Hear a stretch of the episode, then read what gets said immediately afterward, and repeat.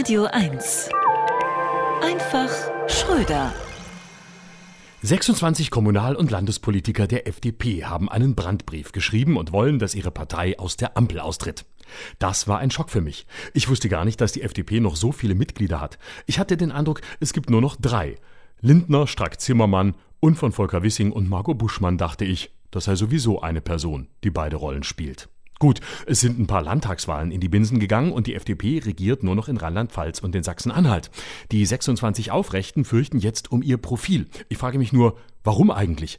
In der Ampel hat die FDP doch eine gute Performance. Sie hat alles durchgekriegt, was sie durchkriegen wollte. Sie treibt Robert Habeck einmal pro Woche in den Wahnsinn und zum Ende der Legislaturperiode ist ohnehin alles vorbei. Jetzt also aus der Koalition rauszuwollen, ist Selbstmord aus Angst vor dem Tod. Die FDP hat die letzten Monate damit zugebracht, innerhalb der Regierung die Opposition zu spielen. Jetzt wollen sie es mal andersrum probieren. Christian Lindner sagt allerdings, er will drinbleiben. Und wenn alleine. Wahrscheinlich hat McKinsey erst 2026 wieder Jobs in der Führungsetage frei. Und nach der Nummer mit Jamaika muss sein Motto lauten, lieber falsch regieren als nicht regieren. Und Olaf Scholz steht fest an der Seite der FDP.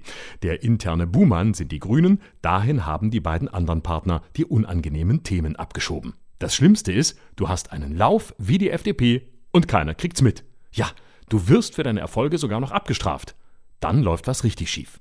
Das Problem der FDP ist, sie ist zu brav. In Zeiten, in denen uns Migranten nicht nur unsere Frauen wegnehmen, sondern auch noch unser Kerngeschäft, den Antisemitismus, da bräuchte es eben dringend einen, der einen Bruder hat, in dessen Schulranzen was gefunden wird, das bei der nächsten Wahl ein paar Prozent mehr verspricht. Einfach, weil sich die Menschen mit so einem Bruder infizieren, also identifizieren können.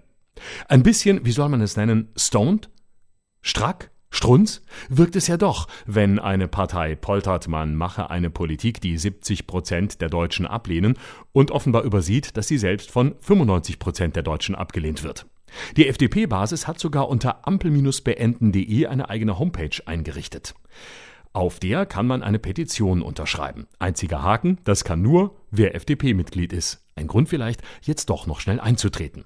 Die FDP-Basis fordert ihre Parteioberen auf, sich mit Alternativen auseinanderzusetzen. Mit Alternativen für Deutschland oder zu Deutschland. Möchte die FDP jetzt lieber Nordkorea regieren oder Liechtenstein? Florian Schröder. Immer dienstags im schönen Morgen und jederzeit auf radio1.de.